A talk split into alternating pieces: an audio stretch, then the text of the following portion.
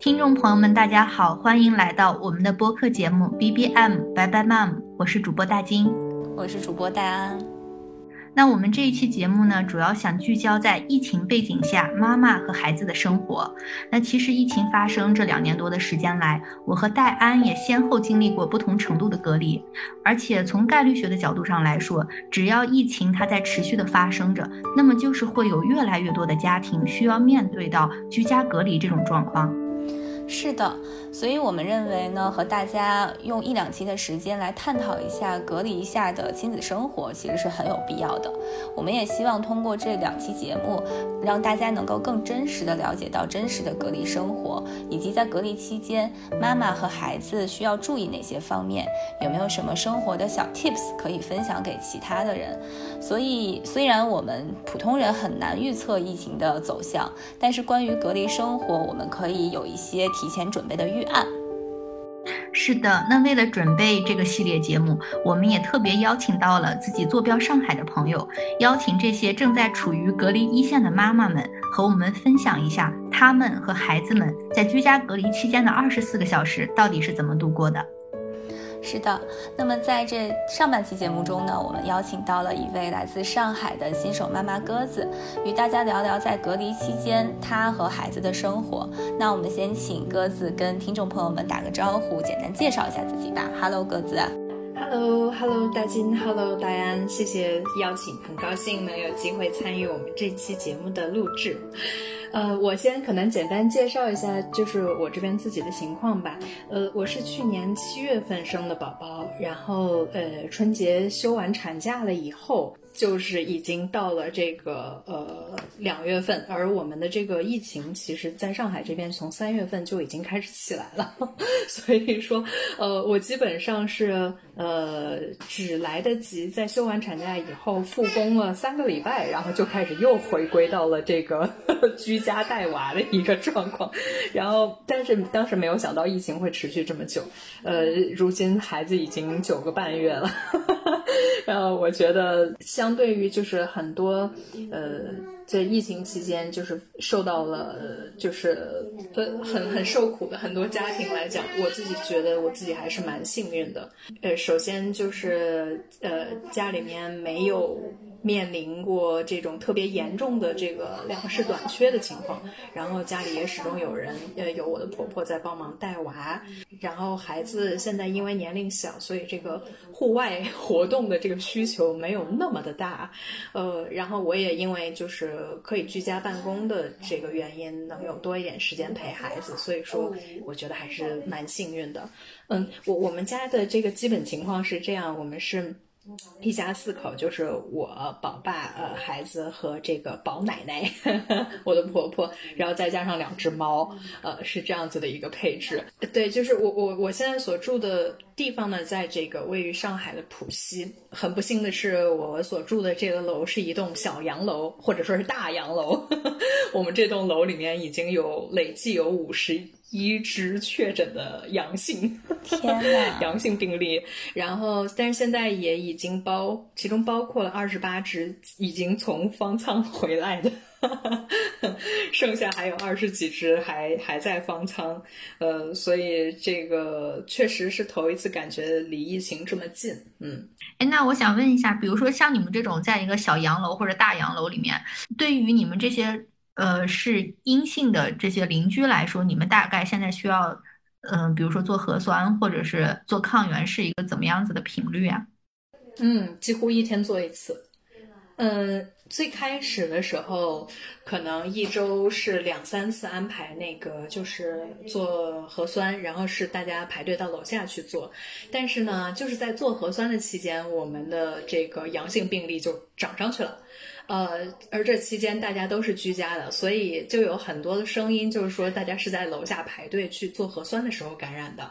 于是后来大家就是在强烈的这个呃反应下吧，然后这个大白就开始非常辛苦的上门挨家挨户的给大家做这个核酸。然后到后来就是疫情变得开始更严重了，政府这边就开始给我们派发这个抗原的这个自自自我检测盒，然后呃大家就是核酸配合着这个抗原来做。呃，那现在已经是基本上是每天每天不是核酸就是抗原，嗯，是这样一个频率。那这个检测不管是核酸还是抗原，是呃小宝宝需要吗？还是有一个什么年龄上的限制？我们这个最开始以为宝宝是不需要的，而且也跟人家强烈呼吁过。那但是就是像是大白都非常非常坚持说小宝宝也要检测，即使说宝宝是一时二十四小时，呃，跟家里人待在一起，同处在一个房间里面，但是小宝宝也要也要单独检测。但是好在就是他们只需要拿那个棉签去捅宝宝的嘴巴，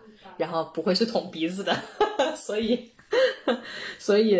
呃，也没有那么痛苦。每次那个就是大白来的时候，然后我们就抱着宝宝，然后跟他说：“呃，宝宝，宝宝，阿姨给你刷牙牙，因为每天也要拿那个棉签去给他刷牙嘛。”然后，然后把他就骗到。骗到这个门口，然后说刷牙牙，刷牙牙，然后但是他还是很聪明的，他一看到门口这个架势，他就知道不对，然后他往往就哇就哭了，他一哭就张嘴，然后大白就见机行事，迅速的捅一下，然后就结束了。对，因为是小宝宝，所以他们也不会捅很深。嗯，哎，那你们家宝宝还蛮就是蛮配合的，就他是一哭就张嘴。我们家宝宝当时也是，就十个月的时候，我们从美国回回国内，也是在上海集中隔离。然后那个时候，我们家宝宝是，他他只要一做核酸，他就咬牙，就咬牙切齿，他就把那个，他他把那个会棉签，有一次都差点咬断了，他就特别不配合。对，那个时候我们当时就很麻烦这个事情，就感觉每次都很纠结，说到底怎么办。我记得我上次也是就在国内嘛，就是带孩子从一个地方去到另一个地方，然后当时可能我们那个抵达的目的地之前有疫情吧，所以对所有 外地回去的人都要进行呃核酸检测。然后一般因为我们之前 国内现在不是坐飞机都是日常都要提供四十八小时核酸嘛。但这个是对三岁以下的孩子是免除的，但当时不知道为什么那个地方就是一岁以上的孩子都必须做核酸，而且之前我们也不知道，没有进行过任何的准备，就是孩子从来没有经见过这种阵仗。然后我当时抱着他，我说那个呃阿姨看一看你的嘴，看看你的舌头，就完全不行，就崩溃大哭，就在那个机场的他机场旁边，他隔了一块区域，就是感觉整个到达大厅都是他的哭声，我都崩溃了。然后最后那个就是工作人员也很无奈嘛，他是最后他应该就是在他嘴唇上稍微蘸了一下，就是反正就是。这个，尤其是现在这种疫情常态化的这种背景下，小宝宝真的是，如果大家家里面有条件，可以给大家，可以给宝宝在网上看一些这种照片，就大白的照片啊，就让他们提前有一个心理预期，不然遇到这种事情，孩子真的是会崩溃。我们当时，哎，我们这儿可以分享一个特别好玩的事儿，我们家宝宝第一次叫我妈妈，就是我们 从对，就是从美国飞机落地落到。那个上海浦东机场之后，我们要先去在上海浦东机场做核酸，然后他做核酸的那个地方特别夸张，它就是一个单独的房间，然后里面就是整个你进了那个房间之后，它空气当中弥漫着那个消毒水的味道，就是一张纸张，然后你只要放到桌子上，那个纸张立马就会被那个那种湿那种消毒水的湿气浸湿，就就这么夸张的程度。天呐，对，然后全部都是大白，然后我们家宝宝当时就特别。特别害怕，然后他就叫出了人生的第一句“妈妈”，他就妈妈妈妈”，就这样，特别特别夸张。然后其实，在在这个之前，我们都是就是为了回国，因为考虑到这个状况，我们都是穿着那种就是白色的雨衣，然后戴着护目镜，每天在我们家给孩子演演练了好几次，就是什么测体温啊，然后拿一个棉棒就这样站一站啊。他我感觉那个时候已经适应了，但是真的到了那个情境当中，第一次到。完全还是会会需要有个有一个适应的过程，这个反正就是给一些小月龄的宝宝的妈妈们分享一些小 tips 吧，就大家可以提前给宝宝做一些这方面的演练，就如果对以后隔离的时候长期需要做这个事情的话，可以避免一些吧，避免一些干扰。嗯，是的。哎，那你们现在就是从居家到现在，大概经历了多长时间了？已经？嗯，我们其实已经呃。我我们公司是比较早宣布，就是大家可以在家办公的。呃，当时是三月初，所以到现在已经几乎两个月了。但是三月初的时候，那个时候你们这个楼应该还没有，就是说，呃，或者上海还没有宣布这种就是大范围的这种居家。是的，是的。是的，是的，那个我们其实从呃从三月初到现在，一共经历了三个阶段。第一个阶段就是也除了只是在家办公以外，其他一切生活都很正常。我还印象很深刻，就是三八女神节的时候，我就在疯狂的购物，然后上班的时候就在刷淘宝，然后就买了很多很多东西。当时是绝对是激情消费了，然后但是现在看回来。就觉得哇，幸亏当时囤了很多的那个纸尿裤啊，那个婴儿的口粮啊，什么这些东西，呃，现现在反而看来是理性消费了。然后，然后第一，这是这是第一阶段，然后我们还可以就是呃出去玩啊，出去正常买菜，所有的这个呃正常的供应都是呃没有什么没有什么异常。然后到了第二阶段的时候，其实是。呃，我们第一次经历真正的这个就是所谓的封楼，呃，我们是从呃那个三月的这个呃二十一号，就是第第三周吧，嗯，开始封。当时我们是呃封了一整周，但是然后在然后在就是封了一周了以后，然后就经历了一个这个短暂的那个解封。当时我们在封楼的时候，其实上海的浦东那边疫情已经比较严重了。而且这个浦东已经开始出现大片区的那个风控，然后这个时候，呃，人们就开始紧张起来了。所以我们就是利用那呃，就是就是我们在这个浦西呃这个正式被封之前，我们 利用这样简短呃就是非常短暂的一个窗口期，然后采购了大量的食物囤在家里面。呃，然后一直到了这个四月一号，就是第三阶段，就是浦西也开始进入封城，就是整个上海就开始封了。所以是经历了这三个阶段，我我觉得自己还是非常幸运的，就是呃，浦西跟浦东相比的情况要好很多，给了大家一个礼拜的时间去做准备。虽然那个时候菜价已经飞涨，但是还是能买到菜的。那就相当于，其实你们整个这个隔离期间，家里面这个物资还算是比较好的。对对，是的，我我记得那个，嗯，就是在浦西被封前的这个最后几天，呃，当时早上为了去买菜，呃，那个，因为因为那个时候大家都已经很恐慌了，呃，买菜开始变得非常难。你早上即使六点钟起来。呃，也要排大长队。当时我我第一天那个，我跟我老公起来抢菜的时候，我们是七点钟起来，觉得已经很早了。然后结果我们出去的时候，有很多小区里面拎已经拎着菜回来的大大爷大妈跟我们说：“你们现在去已经晚了，他们都排了一个小时了，才才才买到菜。也就是说，他们可能五点多就去就去排了。然后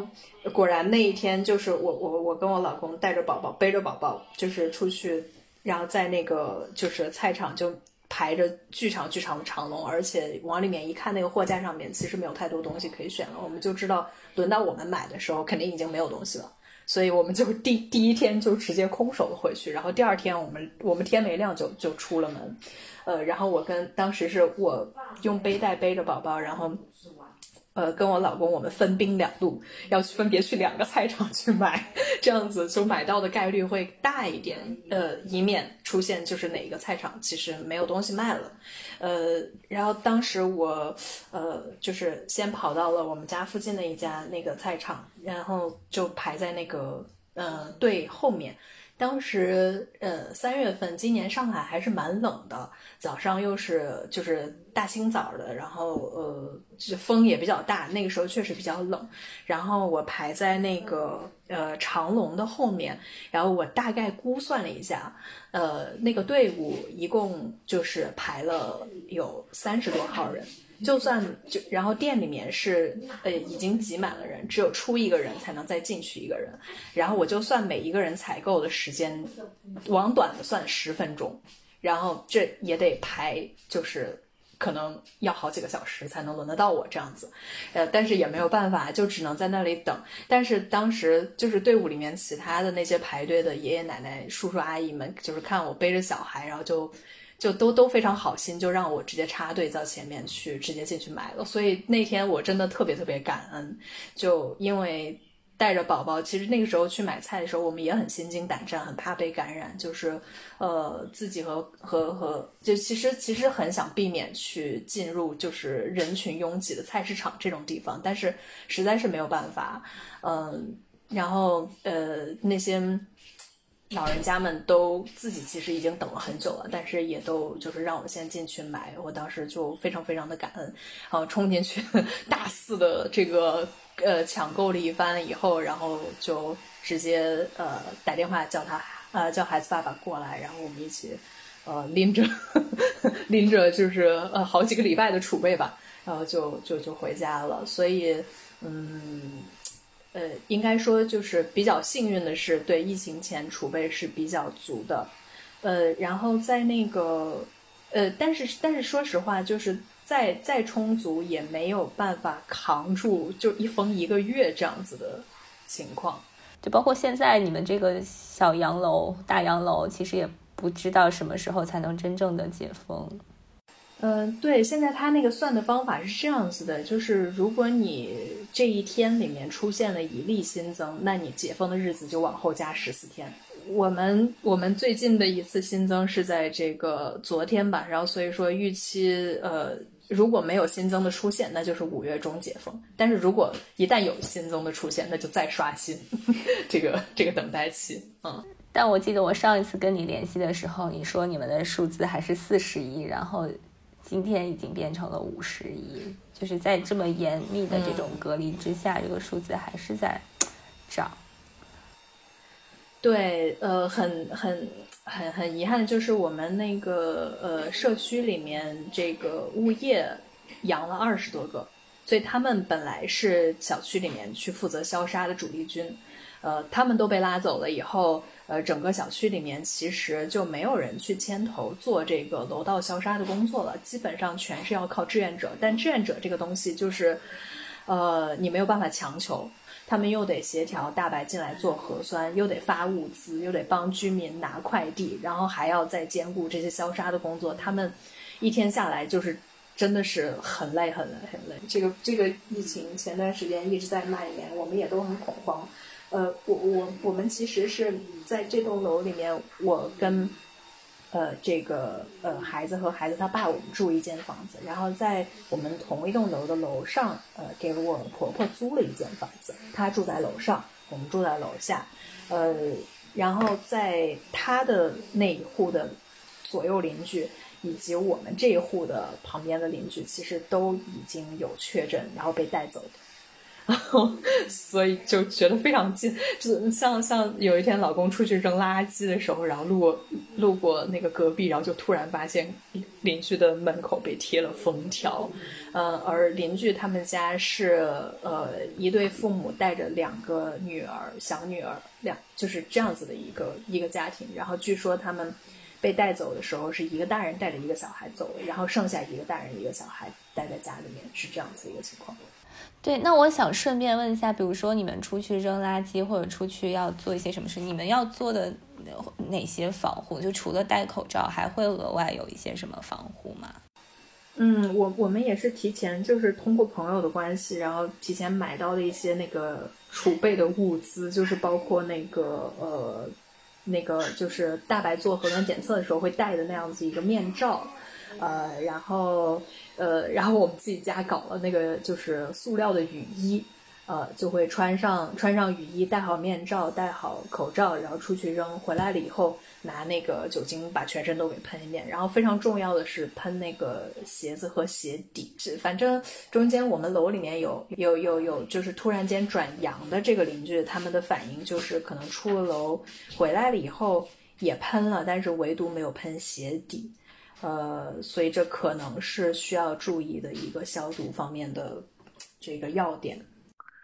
嗯，那看来这种防疫物资，我们真的是还是大家都需要多囤，多囤一些大瓶的酒精，呃，一定要囤很多瓶。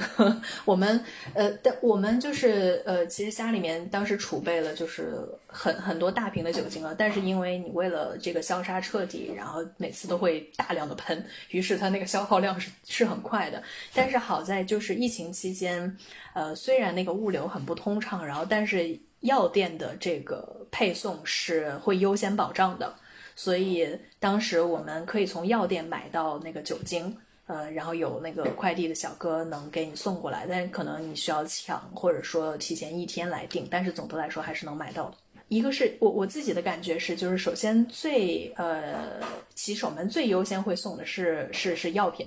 然后然后第二就是能相对有效率送进来的其实是婴儿用品。我我自己的感觉是这样子的，凡是因为因为在那个就是上海，就现在，呃，其实能配送的这个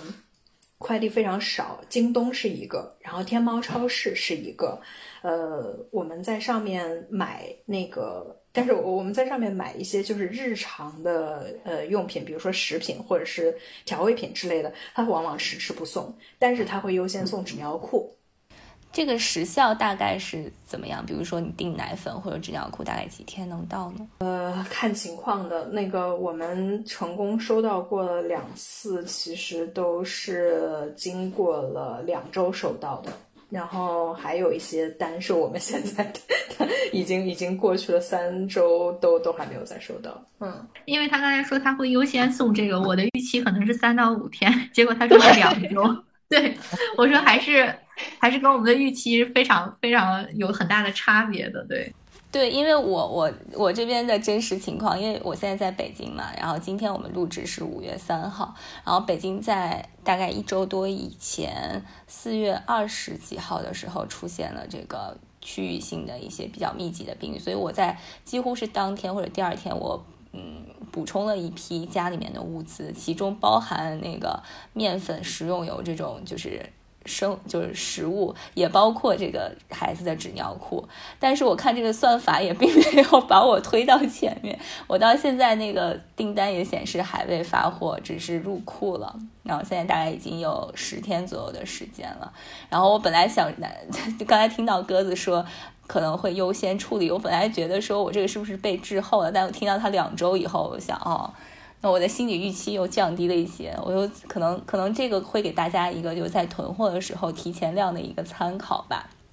就大家如果遇到极端情况，一定要马上下单。我还以为北京的配送是有保障的。其实我这边大概情况是这样，就是呃有一些东西，我觉得它可能在系统里面也是有一个算法的吧，可能就是呃。就这种，我那天下的酒精是很快就送到了，但是反而是我的这个纸尿裤和面粉、食用油这种，可能是当那两天下单的人比较多吧，我觉得就是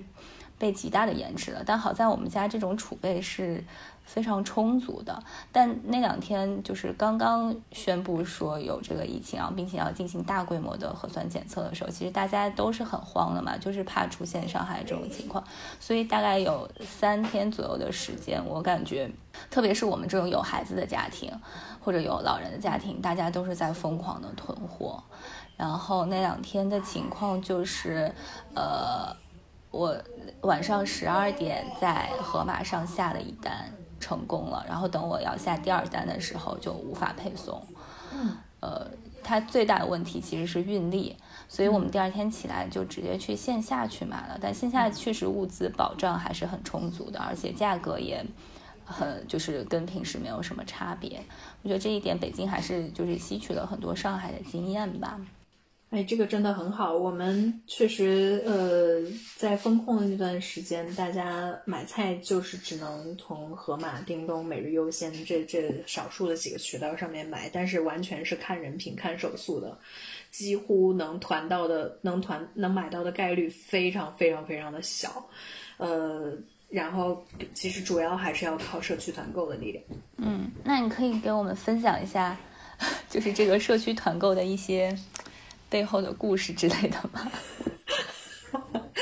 社区团购，呃，这个呃，我觉得就因为这个疫情这个原因，小区里面其实呃邻居们之间的联系比往常要紧密的非常多。呃，在此之前，我们住在这个楼里面很多年，但是认识的邻居几乎没有几个。但是这疫情一来，我们现在连几号。几号呃几号楼的几户，然后家里面是几口人等等这种事情，然后都可能甚至是比较清楚的。然后以及谁家是什么样的一个情况，谁家是什么样的一个情况，因为大家呃呃疫疫情期间必须要靠社区团购才能买到吃的，因此出现了呃很多的这个社区团购群，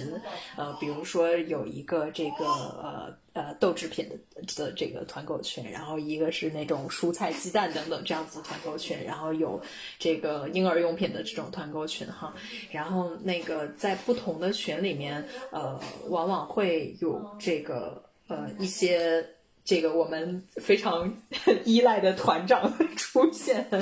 那那个团长的存在简直就是我们的白月 白月光，这是我们的这个救命稻草。在这个疫情期间，呃，团长是负责去呃寻找这个团购的资源，然后来这个呃号召大家一起来买，然后他会。呃，中间承担很多的这种协调统筹的这个工作，也也也也见证了很多就是人情冷暖。像呃小区里面，其实这次上海那个风控期间，有一批弱势群体是得到大家呃前所未有的关注的，就是独居老人。他们不会用智能手机，呃，他们不可能抢到任何的食物，呃，而那个如果。就是家里面，如果不是在此前储备的特别特别充裕的话，其实他们是面临着非常大的呃食品和药品的这个呃这个供应的这个问题的。有些就是呃可能就是连连连连微信都不太会用的这种老人，他他连就是求助或者什么这都都都很难做到。于是那个像群里面也会有一些呃这样子老人的家属。呃，远程的来帮自己家的老人，呃，去去去去操作，然后去报名参与团购，然后呢，那个社区里面的志愿者等等也会额外的去关注这些，呃，关注这些老人。平时在这个社会中形形色色的人物，我们此前从来没有关注到的，但是因为疫情。呃的原因，我们发现真的有好多好多真正需要社会帮助的这些人。那那除了独居老人以外，还有很多残障人士，呃，有一些比如说有有视障人士，像像这些比如说呃盲人按摩店的员工，他们平时都是住在这个店里面的。可能更没有什么居委会去去去去关注到他们的一些采购的需求，而他们自己又可能因为视力障碍的原因没有办法去很好的抢到菜等等，类似这样子的，呃，是这这样子的人群实在是太多了，真的非常需要社会引起格外的关注。我感觉鸽子还是就有一个比较大的视角，他就不仅分享了他自己家里面这个隔离期间的状况，还关注了很多这种社会上的这些。我们应该怎么说？就叫弱势群体吧。我们暂且把它定义成。哎，那我想问一下，你们比如说，你们你刚才介绍说你们一家是四口嘛？嗯，像你们就是整个这个过程当中的话，你们一家四口现在大概是一个怎么样的分工呢？其实我刚才就有这个疑问，因为你刚才提到那个抢菜的时候，我就在想，你为什么要带着宝宝去？你婆婆她可以帮着看看宝宝，然后你跟你老公分别去买菜，不可以这样是吗？嗯，因为婆婆也出去抢菜了，真的是全家出动。对，这件事情是更重要的。是的，是的，没错。那正常的，比如说隔离的这一天，因为我听你说婆婆其实是跟你们不住在同一个房子里的嘛，然后你们大概一天的这个分工或者是时间段，大概是怎么安排的呢？嗯，是这样子的，我我们平时周一到周五，呃，我是主要是还是得上班的。虽然说中间可以摸鱼，但是我基本上的时间还是得坐在电脑前面来响应各种呃这个老板和客户的诉求哈。然后这个时候，呃，那个孩子奶奶就是这个主力带娃，所以他会早上呃这个七点多，然后就会从楼上下来到我们家来。这个呃接替我，然后开始开始带娃，呃，然后到周末的时候会让奶奶去休息两天，呃，然后就是我在家主力的带娃，然后这个孩子他爸的主要的是这个工作就是一方面是在家拼命的去抢菜，不断的去刷手机抢菜，然后以及在家一家人的饭是他是他是他负责的。对，然后同时在疫情期间，他也就是有有有有有兼任一个团长助理的一个身份，然后所以也有帮助协调呃邻里去买一些呃做一些社区团购的工作。嗯嗯，一家四口每个人都动起来了。呃，是的，只只有宝宝最开心。他会有一些和什么平时不太一样的，就他他会感觉到。这个跟平时的生活不一样吗？就对对，这么小的宝宝来说，哎呀，我我我们不知道他有没有感受到不一样，但是 但是对我们来说很重要的一个区别是，呃，以前一天还是可以出门两次的，每天其实他在上午和下午，尤其是他会在出门的时候，在坐在小车里面，在外面晒晒太阳，经常能睡个回笼觉。所以，呃，在这个疫情期间，因为没有办法出门，就导致他重度的依赖奶睡。他他比较难哄睡，就是如果你抱着他睡的话呢，呃，也可以，但是你得抱着他，可能得晃一个小时他才能睡。他根本不可能在你怀里面抱着的时候就是准点睡的。你想让他按时按点睡的话，只有两种方式，一种就是奶睡他，还有一种就是推着小车带他在外面，他在车里面能睡。所以，呃，他少了这个户外呃出门的这个机会以后，每天就只能只能奶睡他了。小孩子不能出门，确实对家家家人来说，家长来说是一个非常大的，怎么样？怎么说？应应该说增加了很多工作量吧，就是，嗯，增加一定工作量。但是相比起那些。呃，就是家长，呃，相相比起那些孩子生病，然后被拉去，甚至单独隔离的那种情况，我们觉得已经非常非常幸运了。嗯，他没有生病，然后他也没有太多的这个社交或者是户外活动的这个需求。如果是孩子大一点的话，可能就 觉得很难受了。嗯，孩子小的话，这方面还好点。你们家宝宝现在是快十个月，基本上就是可以可以站的扶站的这么一个状态，是吗？对，现在是扶站的状态。那他其实，你你有就比如说疫情几天期间，因为在家的时间太长了，你有给他开发一些什么新的玩法吗？就对，你会给他安排一些什么特殊的活动吗？因为我觉得他现在其实他的活动啊，就是这种移动的需求已经越来越大了，而且可能已经有一些破坏性了。呃，是的，是的，开始有一些呃，那个最最早买的那个学步带还没有来得及收到，他就被封在那个半路上，直接没有收到。然后现在在家里就是呃开始呃扶着他，让他比如说站站在地上，然后扒住沙发 来来活动啊，就是在爬行垫上面活动这样子。那个我们爬行，我们最开始买，幸亏买了爬行垫，但是我还没有来得及买护栏，护栏也是没有在，没有 家里是没有护栏的，然后每天都是把它从比如说沙发下面给扒回来之类的。对，是这样的，就是因为这个这个隔离的期间太长了嘛，然后宝宝的成长又是一日千里的，就是这种你真的很难，就是你没有办法控制宝宝的变化，但是你的这个基础设施还没有配套跟上，所以对大人的精力和这个体力来说，我觉得是一个非常大的消耗。对，所以在这种就是可能，呃，快递不是。没有办法及时送达的情况下，大家可能对于这个宝宝的这种，比如说基础设施的这种搭建，可能要提前三个月的这种量，你得预留出来。估计 这样三个月应该怎么也怎么也可以自由了吧？我是觉得，呃，就是就是最近他那个爬爬的这个能力，呃，也增长了很多。以后，呃呃，这个。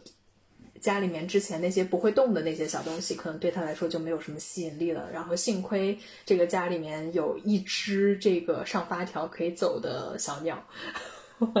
然后然后每天我们就用那个小鸟来训练它，呃，让那个小鸟走起来，它就会为了抓那个小鸟，然后自己很主动的去爬。否则的话，它就它就它就不会自己去练爬，或者说它一爬的时候，它就要要要抱抱，要哭哭 这样子。哎，那你刚才提到你们家不是还有两只猫吗？那这个孩子跟猫的这个相处怎么样呢？哦，那个在此之前，我们特别担心猫会就是抓孩子，但是事实上完全是反过来的。呃，两只猫都是非常的温顺且隐忍，而孩子非常的暴力。然后，只要它在它这个伸手能及的这个范围内，它就会抓住猫，然后拼命的去薅它们的毛。它它孩子手没有轻重，它也不会去顺着它的毛去撸它，而是一把抓住了以后就开始揪，然后就就会把把猫的毛揪掉。然后以及呃，我们以前怕猫会抓孩子 或者是咬孩子，但是现在完全是。孩子来在咬猫，他只要能有机会，他最喜欢抓的就是猫尾巴，然后一抓住了以后就要往嘴里放。他可能把它当成一个玩具，在满足他的这种口欲期的探索。对，我们可以跟大家分享一下，就比如说，呃，疫情期间孩子一些创新的玩法啊什么的。然后我我我我自己想到的一些，我可以跟你分享一下，不知道有没有用，你可以实践一下。因为对，因为我们当时在上海隔离期间，我就发现，你就比如说，你可以拿着那个行李箱推着小宝宝在房间里面到到处转，这个跟他坐那种对，可以可以跟他坐婴儿车的那个那个感受是完全不一样的，包括高度啊，看到的视野啊，就这样。然后这是一个我觉得可以。分享给大家的另外一个就是，呃，其实像小朋友会做了之后，我们一般会给大给小朋友买一些就像室内的秋千这种玩具。但如果像疫情期间这个快递到不了的话，那我们可以就是发动自己的智慧，然后创造一个这种简易的。我们当时就是用了一个就是像这种洗衣筐这样子，然后你就把东西都清空，然后把小孩放进去，然后两个大人就左右各执一边，就左右这样摇晃它。对，我觉得就这些比较，就总的来说就是核心概念就是一个吧，就虽然是同一种玩法，但是你可以包装不同的形式，然后让孩子体验到就不同的感受，这样可能会帮助大家度过这个 漫长且无聊的这个疫情疫情的时光吧。哎呀，你这个分享太有用了，我今天就要试一下。对，刚才大金说起来这个行李箱这个事儿，我也想起来很多以前我们家孩子在更小一些时候在家里面玩的东西。其实好多我给他买的玩具，他都兴趣很很一般。他最后比较喜欢玩的就是家里面一些常见的东西，呃，比如说我们那个时候扫地什么的，他在不会走的时候，他就会要求阿姨抱着他，就是坐在腰凳上，他就拿着那个。笤帚在到处扫，然后或者他就会拿一个洗脸盆儿，就那个时候他会爬嘛，但是还不会走，他就一个手推着洗脸盆，另一个手爬，就是在家里满地打转，就是就是他会玩出来很多，就让你觉得匪夷所思的东西，就就就行李就是行李箱也是一个，他就到现在如果他看到行李箱还是会非常愿意推的一个东西。就包括他自己那个婴儿车，他在学走路的那个阶段，就是他不肯坐婴儿车，然后他也站不稳，然后基本上就是他自己要推着婴儿车的那个两边的那个支架，然后他把着，然后推婴儿车，然后我们一个人一个人得扶着他，另一个人帮他在，或者就是一个手扶着他，另一个手我们自己推着婴儿车的那个把手，然后帮他控制方向，就是这么慢慢学会走路的。对，包括那个行李箱，你可以把它打开，然后把孩子放进去。就他特别喜欢这种装在行李箱里面的感觉。对我们还干过什么事儿？就把它放在那个洗脚桶里边，然后洗脚桶不是也带轮子嘛，然后就在家里面那么推它，超级开心。对，我觉得现在就是疫情期间，就逼着父母就没有办法发挥自己的智慧，就是物尽其用，真的是这样子，大家大人小孩都都愉快的度过这二十四个小时，尽量。那你觉得，就比如说你现在的这个。就这个隔离的生活，如果是零到十分的话，你觉得你现在这个状态能给自己打几分啊？就你们家的这个生活的状态？嗯，我觉得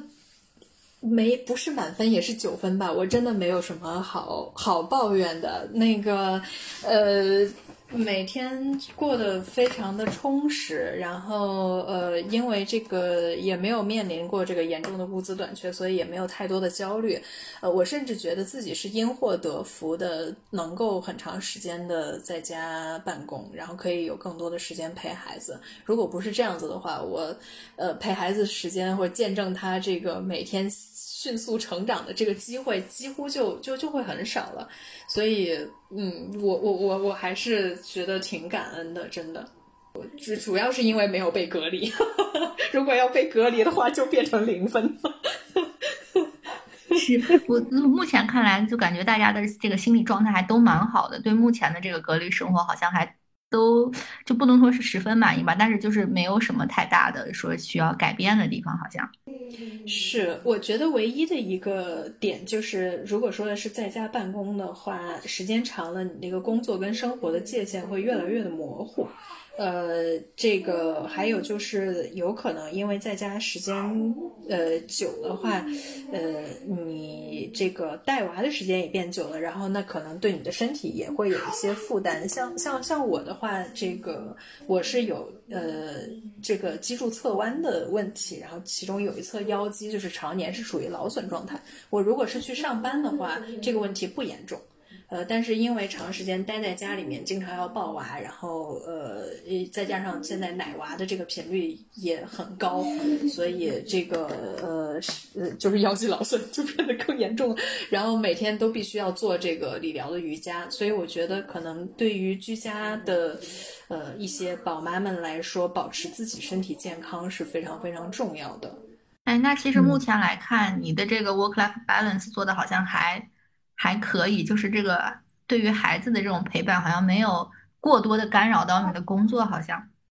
这个真的跟家里有老人可能也有很大的关系。有对有有有老人能帮忙就很重要。嗯，对，所以我觉得你们家的这个安排还是很合理的，而且这个安排不是说因为疫情来了之后突然这样，不然老人也无法上手。这个是其实是家庭的日常的一种。更合理化的一种安排吧，就让大家各司其职。而且在这个故事中，我们我们也听到了一个非常尽职尽责的，呃，丈夫、爸爸和儿子的形象，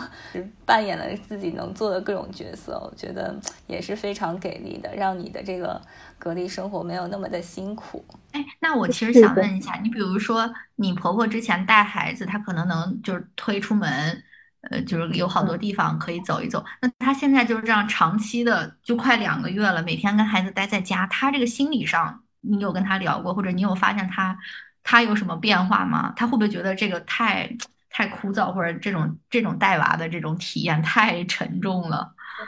就我不得不吹一下我的婆婆，我觉得她实在是太优秀了。我我觉得他实在是太优秀了，就是他他心态非常非常的好，呃，那个不管环境怎么样变，然后这个对孙子呃巨强烈的爱以及这个巨大的这个耐心是不变的，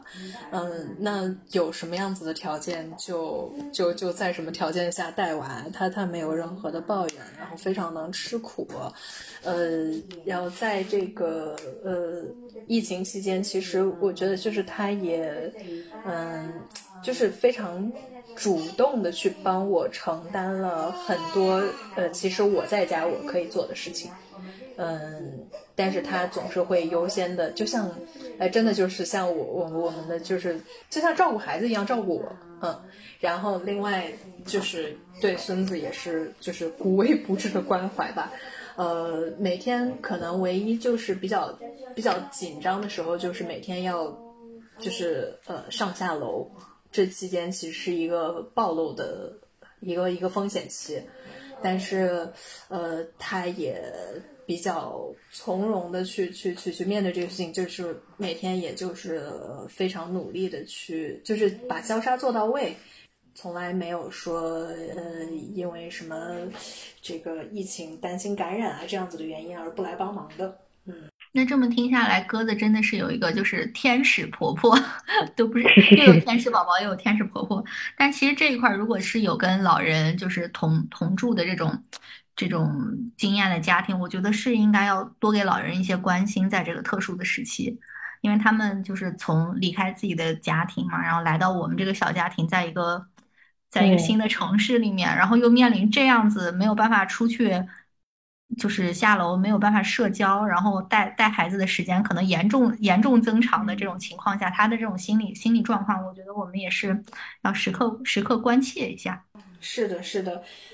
能能给就是老人一个就是休息的充分的休息的时间是很重要的，所以就是 我们现在是说周末的时候就，呃，让妈妈让就是尽量去去去多休息，就不要过来了。嗯，对。那或者你们家里就是三个大人之间会不会安排一些什么样的家庭活动来去大家共同去缓解一下这种情绪，或者是？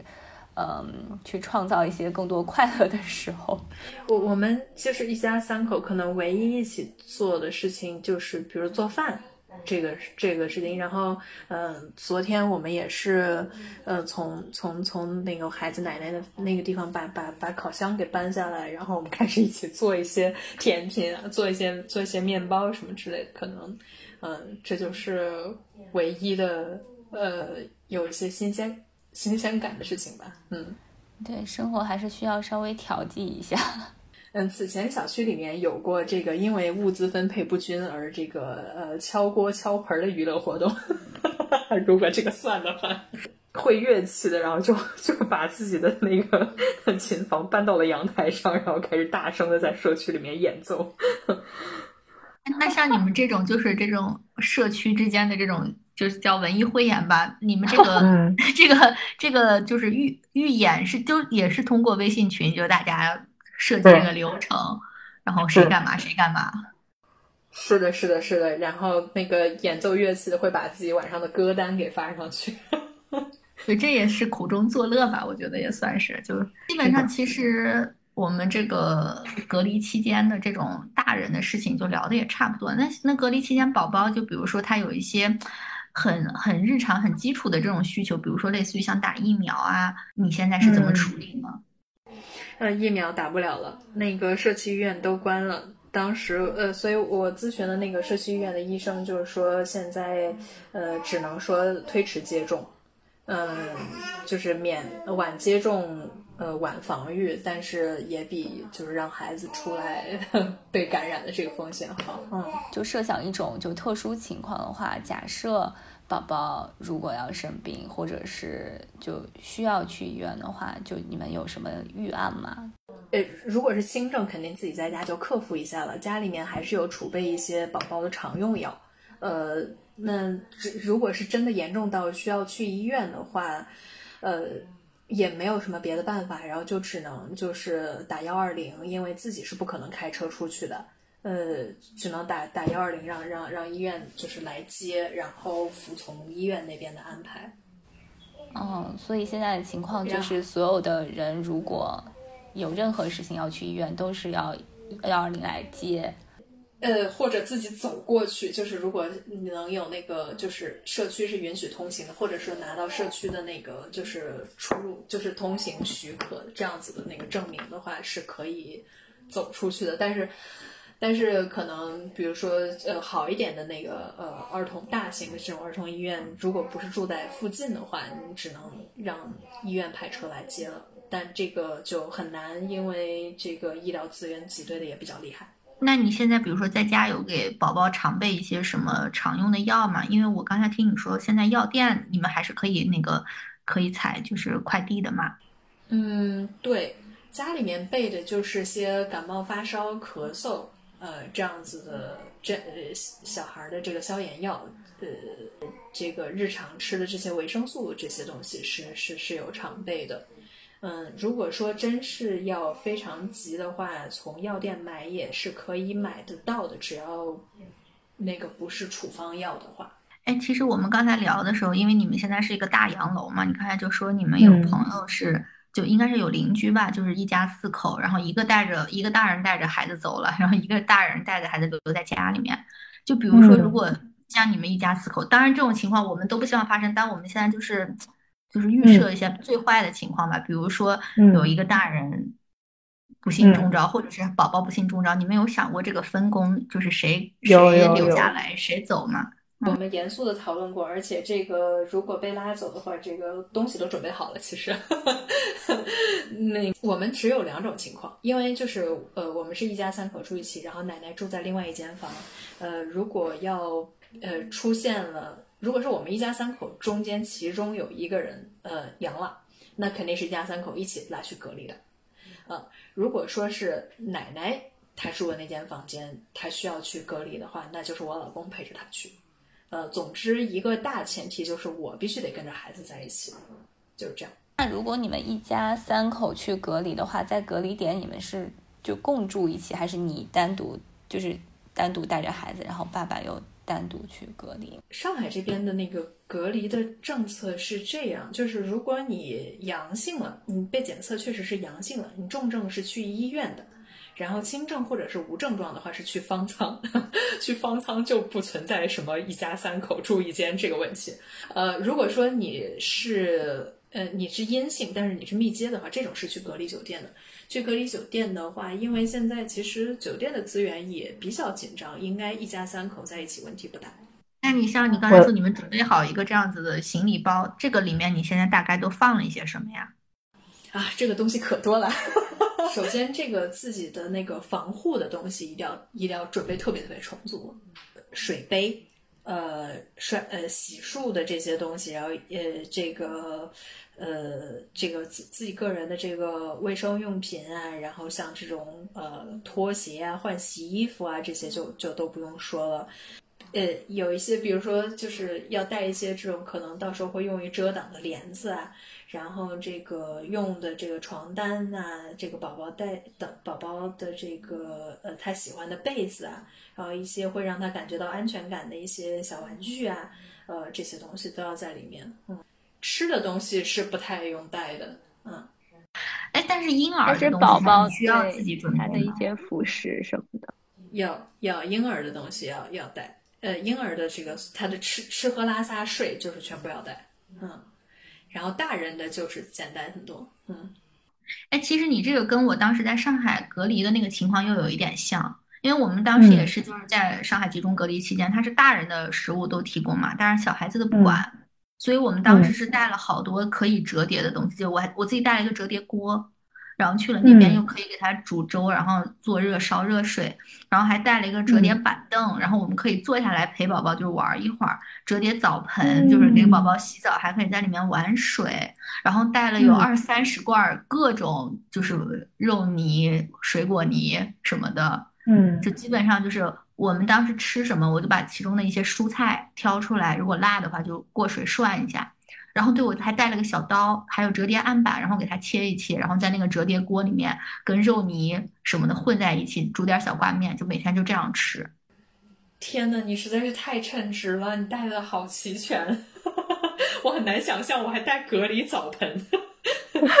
因为当时其实我也是做了一些功课，就是隔离，不管是酒店还是方舱，我估计也没这个条件，都是基本上都是淋浴。然后小孩那个时候，如果你站不稳啊什么的，我给他带了个澡盆折叠的，就他可以坐在坐在里面洗，而而且这样时间可以多待一会儿。天哪，大金，你真是一个太称职的妈妈了，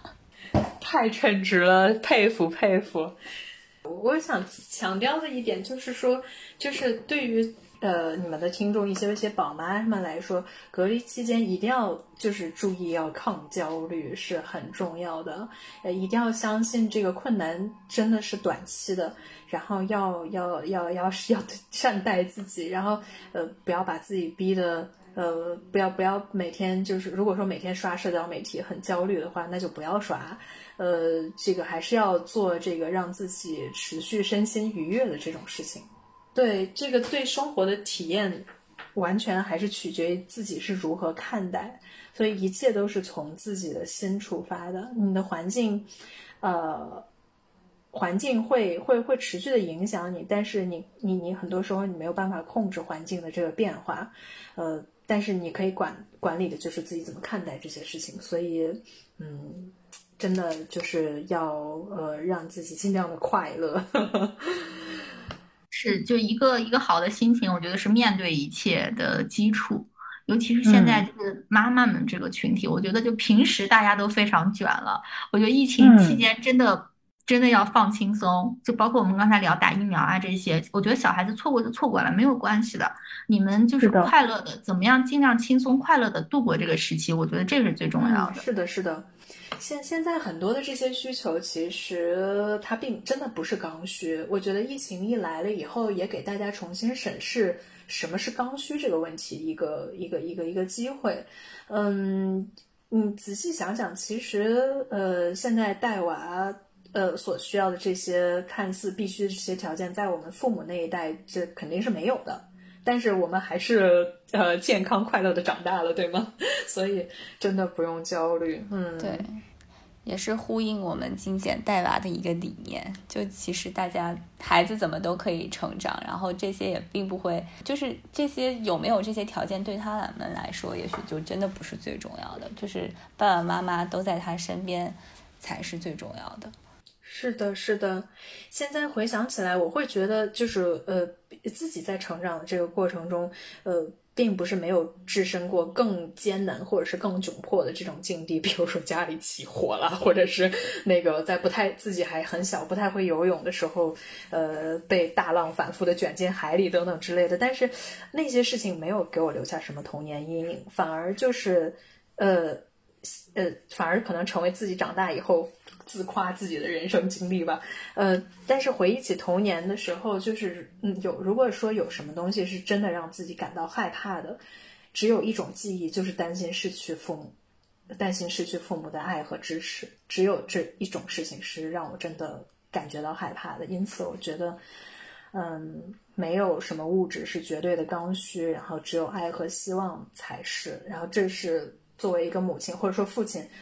呃，你能给孩子。呃，爱和希望是，这是即使在任何绝境下你也可以做到的事情，所以这个是最重要的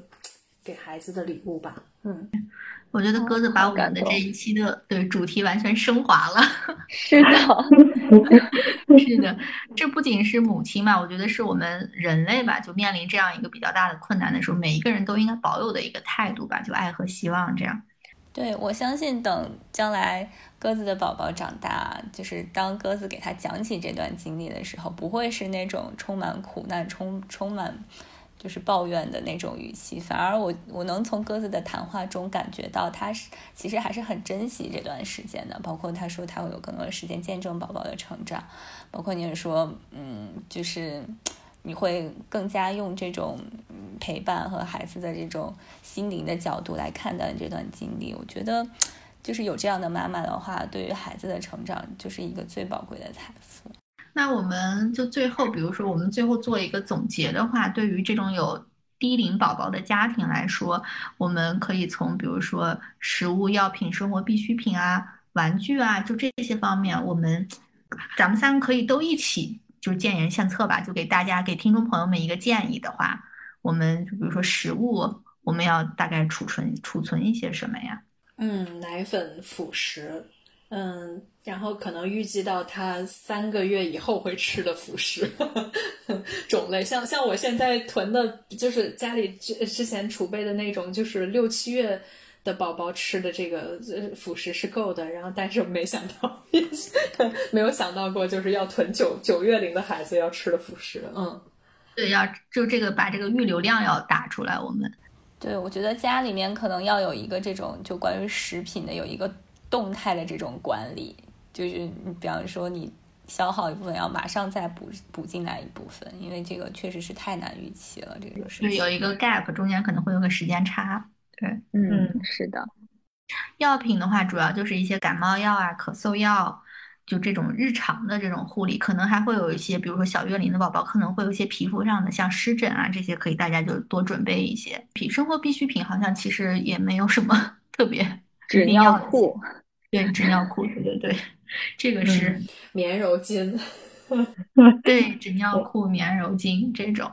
然后，那玩具方面其实就可以精简一点，就像我们刚才说的，就发挥日常生活当中的日用品，就多跟他创造一些新的玩法。没错，没错，嗯嗯，实在没有囤够也不用焦虑，都都能过去的，没有关系。就你吃什么就 给孩子做一点，他对他饿了，他总归会吃的，嗯。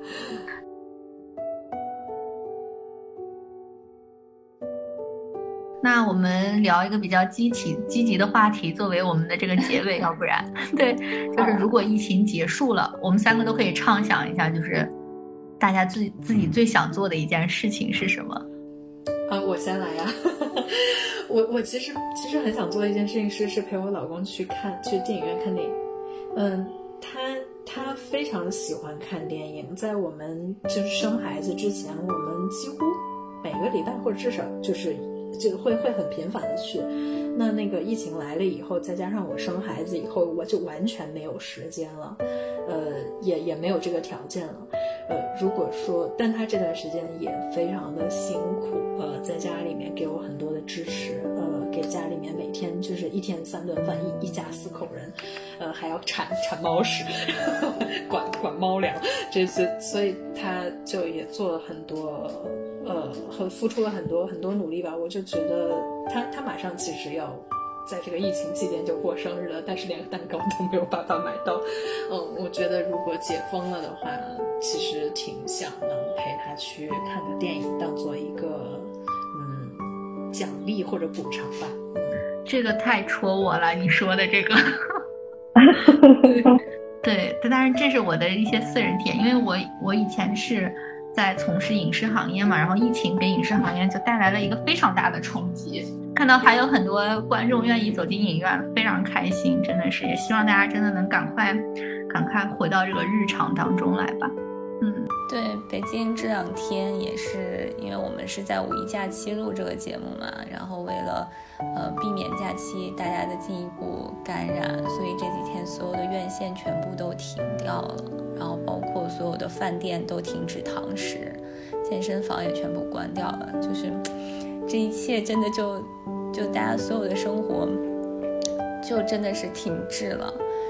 但我一方面也想，就是可能这些真的不是我们的刚需吧。就像刚才鸽子说的，尽管不是刚需，但是它也会带给我们的生活很多的快乐。就我们还是需要这个东西的。希望这个疫情真的赶紧过去。那大家想做什么吗？疫情结束的话，我其实，